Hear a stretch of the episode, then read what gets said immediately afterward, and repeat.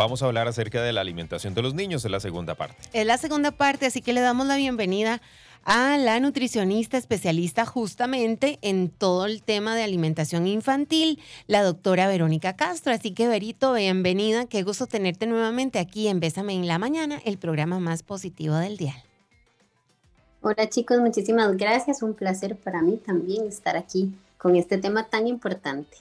Bueno, retomemos. Parte de lo que conversamos la semana anterior. Para arrancar y ustedes pueden enviar ya sus consultas al 8990-004, todo lo que necesiten saber con respecto a alimentación infantil. Sí, retomemos de la semana anterior, de lo que hablamos. Bueno, recordando que este, para tener una buena alimentación infantil, recordemos que es súper importante que la familia entera tenga una buena alimentación. No podemos meter a los chicos en una burbuja y creer que no van a comer nunca un queque o algo dulce, pero nuestra responsabilidad como papás es mantener los alimentos saludables siempre a la mano para que ellos poco a poco vayan decidiendo y escogiendo cuáles son los alimentos que más les gusta. Algo tan natural como lo es bañarnos eh, y vestirnos debería de ser la alimentación. No debería de ser un tiempo de guerra, de pleitos, de obligar a los chicos, pero sí es muy importante que todos como familia optemos por mejorar los hábitos de alimentación. Muy bien, eso es lo que no podemos olvidar. Sí, algo importante que mencionaste la semana anterior era cuando vamos a introducir nuevos alimentos en el plato de los niños, presentárselos primero, ¿verdad? Como para que no exista esa cuestión de que tiene que comerse eso y ya, ¿verdad? Exacto. Exacto, eso es súper importante. Yo siempre le digo a las mamás que hay un alimento favorito, el alimento estrella, que es este alimento que a los chicos siempre les gusta. Por ejemplo, el plátano maduro aquí en mi casa nunca falla. Entonces, si yo quiero introducir algún alimento que tal vez eh, dejaron de comer o que casi nunca hayan comido, entonces siempre lo vamos a acompañar con el alimento estrella y vamos a poner en el plato eh, plátano maduro, tal vez un poquitito de pollo y si lo que quería era introducir brócoli, entonces ponemos los pedacitos de brócoli.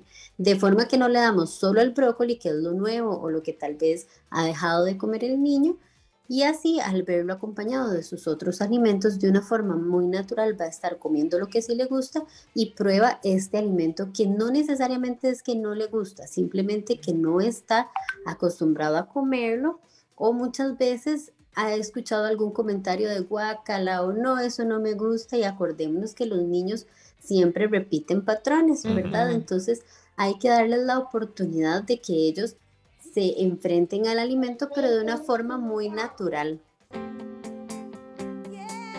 No hay nada más urgente que lo importante. Bésame en la mañana.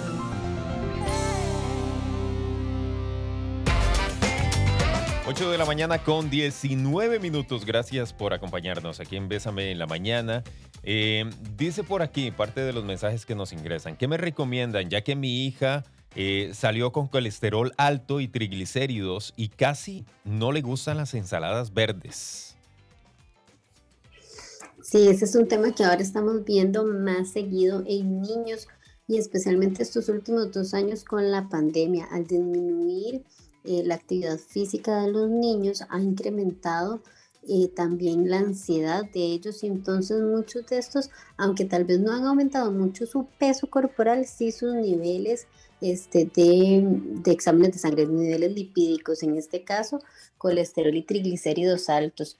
¿Qué podemos hacer? Podemos revisar en nuestra cocina, la alacena, qué podemos mejorar, qué podemos evitar comprar para que estos alimentos tienten a los niños. Por ejemplo, disminuir paquetitos, galletas, galletas con relleno, cereales. Es muy fácil. Yo sé a veces desayunar cereal, pero no es la mejor opción. En las tardes, las meriendas, idealmente que sean acompañadas siempre de fruta, un vasito de leche, tal vez una tortilla con queso, algo que sea más casero.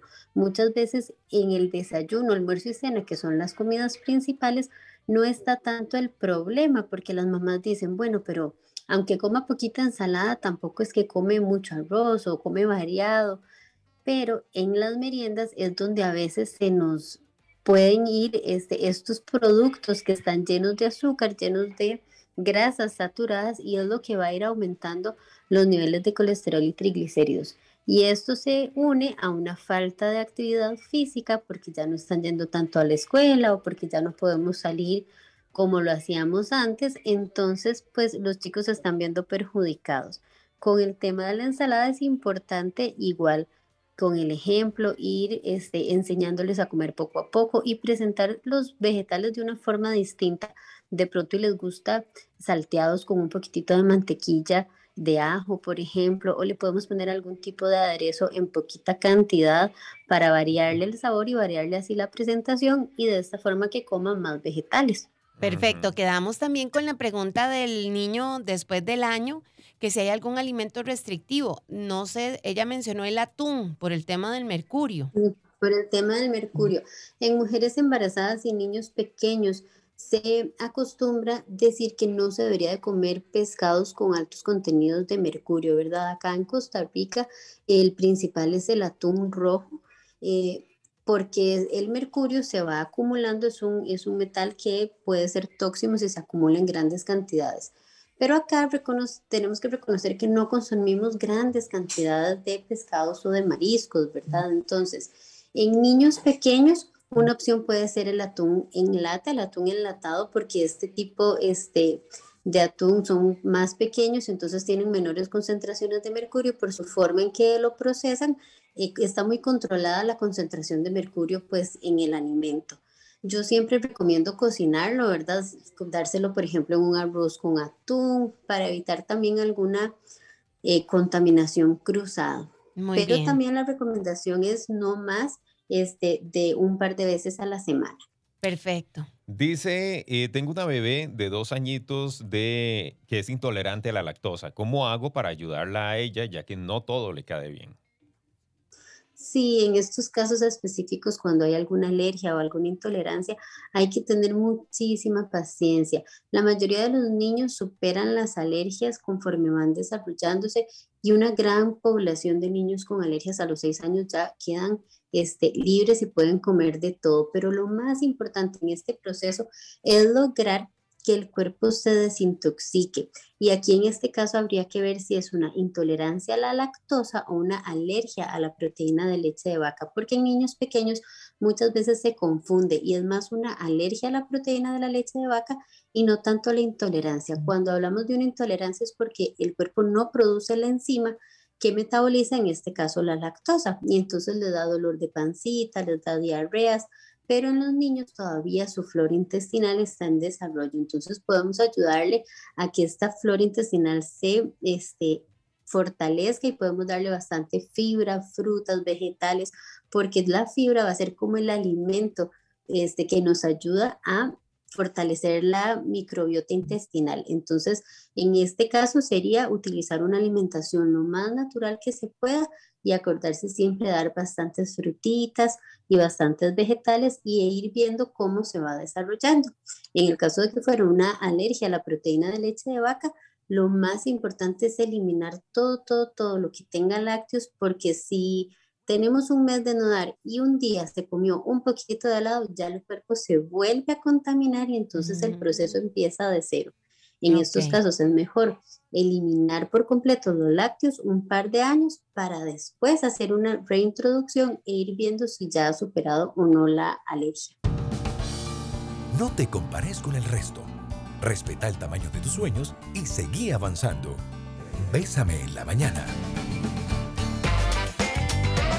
8 de la mañana con 33 minutos. Seguimos con más aquí en Bésame de la Mañana. Muchísimas gracias a todas las personas que nos están escribiendo a través del 8990-004. Estamos hablando de alimentación infantil y lo hacemos con la especialista, la doctora Verónica Castro. Dice por aquí, yo tengo una consulta. El próximo año mi hija entra al kinder, pero va a ir en un horario de 7 de la mañana a 3 de la tarde. ¿Existe algún tipo de cajita que se pueda comprar y darle a diario? ¿Y qué meriendas eh, se recomienda que se puedan llevar en la lonchera? Sí, para los chicos que están muchas horas en la escuela, es importante que tratemos de mantenerles un horario eh, bien establecido. Muchas veces las mamás dicen, o los papás que se van al kinder sin desayunar, pero a veces en la escuela o en el kinder la merienda es como hasta las 8 o 9 de la mañana. Entonces, si esos niños se despertaron a las 5 y media, 6 para alistarse, y al día anterior habían cenado entre 6 y 7, son muchísimas horas de ayuno que pasan y por supuesto que les da hambre o se sienten mal, especialmente los que viajan en buseta, muchas veces les duele la pancita, entonces esta es la primera recomendación. Antes de irse al kinder necesitamos dar desayuno. Si el tiempo es muy cortito, por lo menos un batido o una lechita con fruta, algo que él se coma antes de irse al kinder. Y a partir de que llega al kinder, entonces ver cuáles son los horarios. Es súper importante que preguntemos esto, porque a veces no sabemos cuáles son los horarios de meriendas y cuánto tiempo tienen. Y a partir de ahí poder dividir. Normalmente las meriendas en la mañana con una fruta y un lácteo como un yogurcito o algo pequeñito les va a aguantar para que lleguen hasta el almuerzo. No necesitamos mandar sándwich con fruta, con yogur, porque muchas veces más bien ven tanta comida que no se lo comen. En la merienda en la mañana es algo pequeñito, una fruta acompañada con algo. Ya después podemos ver el almuerzo, si lo hacen en este caso, que sale hasta las 3 de la tarde, hay, la mayoría de las escuelas calientan el almuerzo, entonces eh, mandar algún recipiente hermético donde uno pueda ponerle el almuerzo como si estuviera en la casa. Y aquí hay varias personas que prefieren el termo, por ejemplo, esto es una opción que mantiene calientito o están estos famosos bento box que son como cajitas con divisiones, pero dependiendo de lo que la familia acostumbre a comer, es más fácil en un recipiente normal este, de plástico hermético, poner el arrocito, los frijoles, el pollito. A mí me gusta siempre mandarles una, una tacita aparte pequeñita con tomatito partido o con zanahoria partida para que también vaya la porción de vegetales. O bien se lo mandamos tipo picadillo.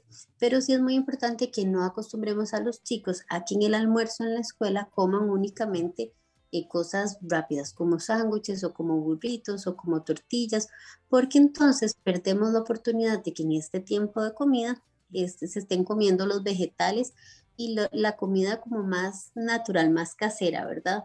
De vez en cuando podemos mandar ensaladas frías, la pasta, por ejemplo, con pollito, con tomate.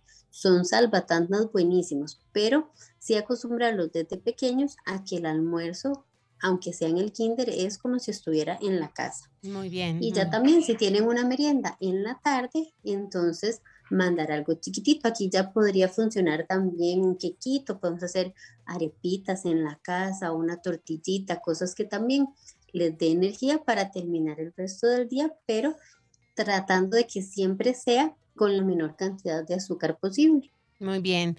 Mi consulta es la siguiente. Tengo una niña de dos años que está pesando 20 kilos.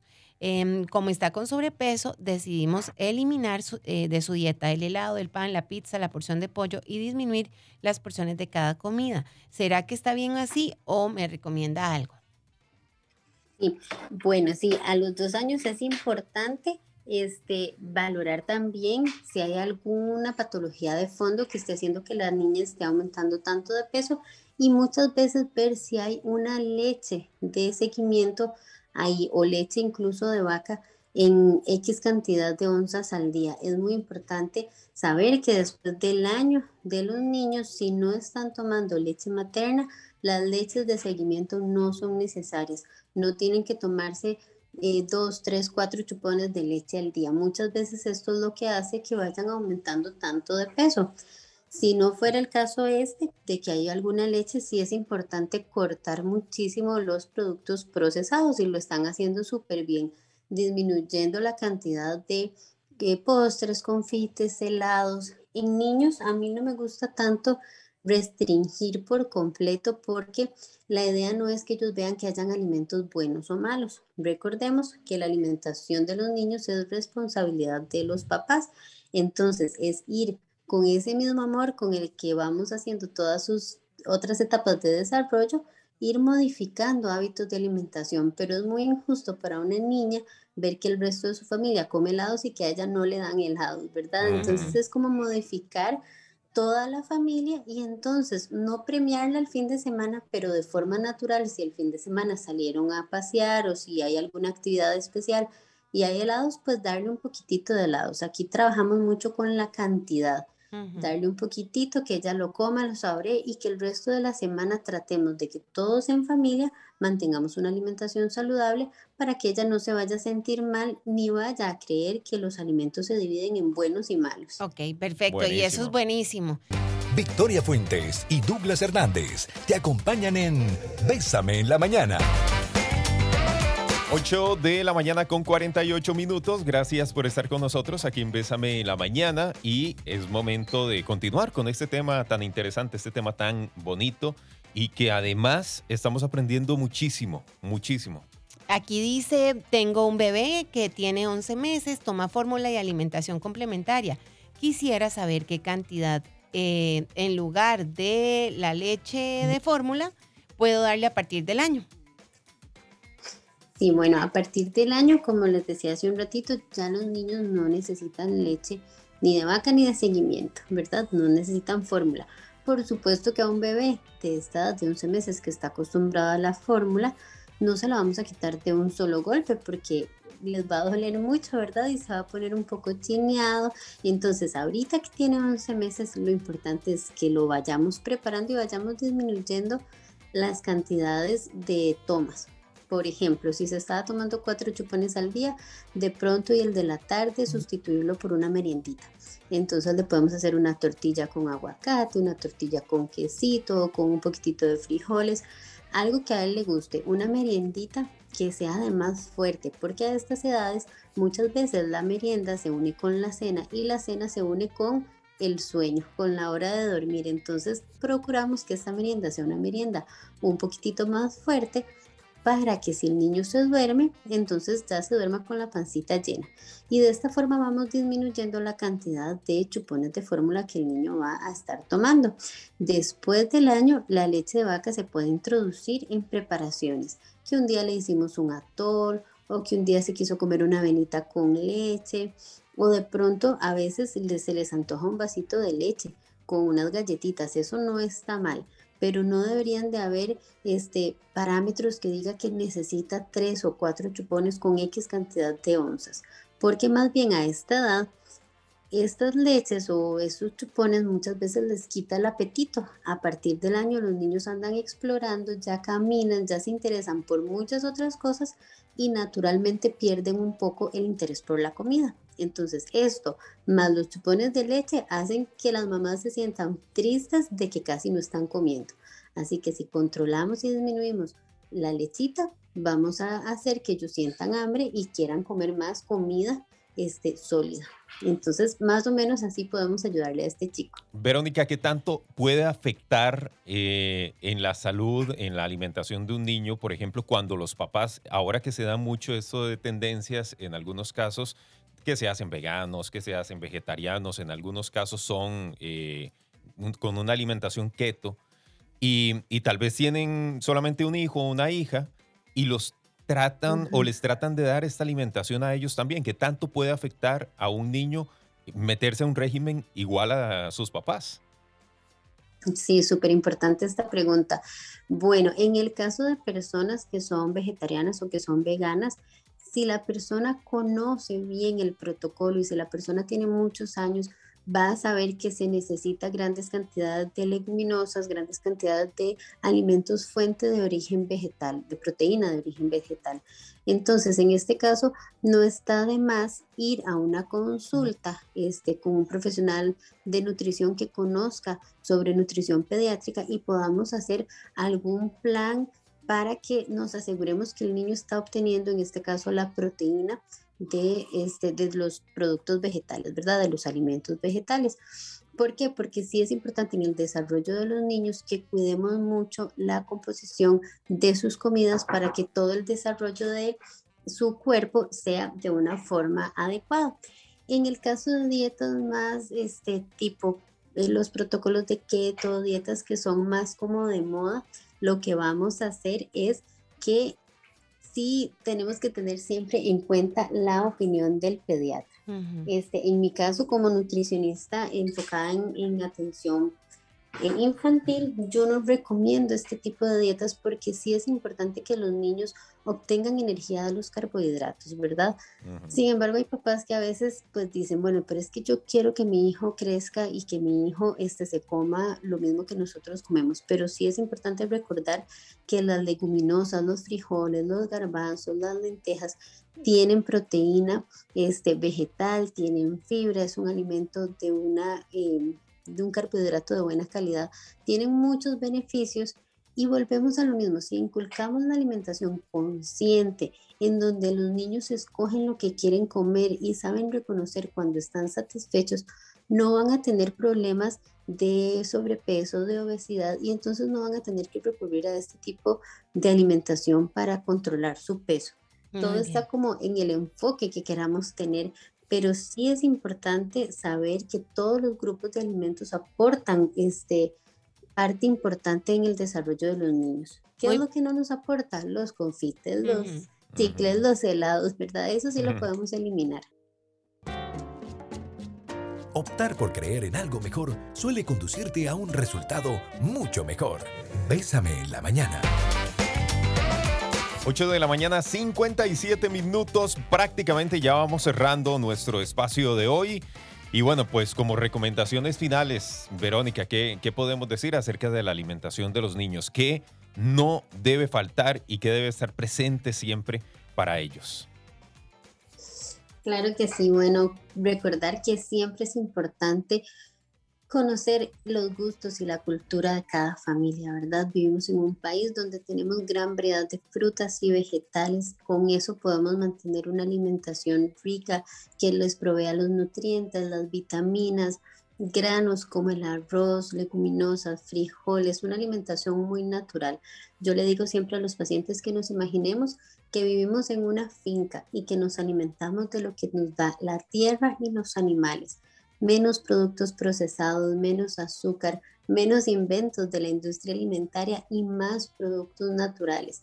A estas edades es súper bonito hacer proyectos familiares y empezar a cultivar nuestras propias especies, que ellos vean el proceso de crecimiento de una semillita que después se convierte en un tomatito, en una fresa.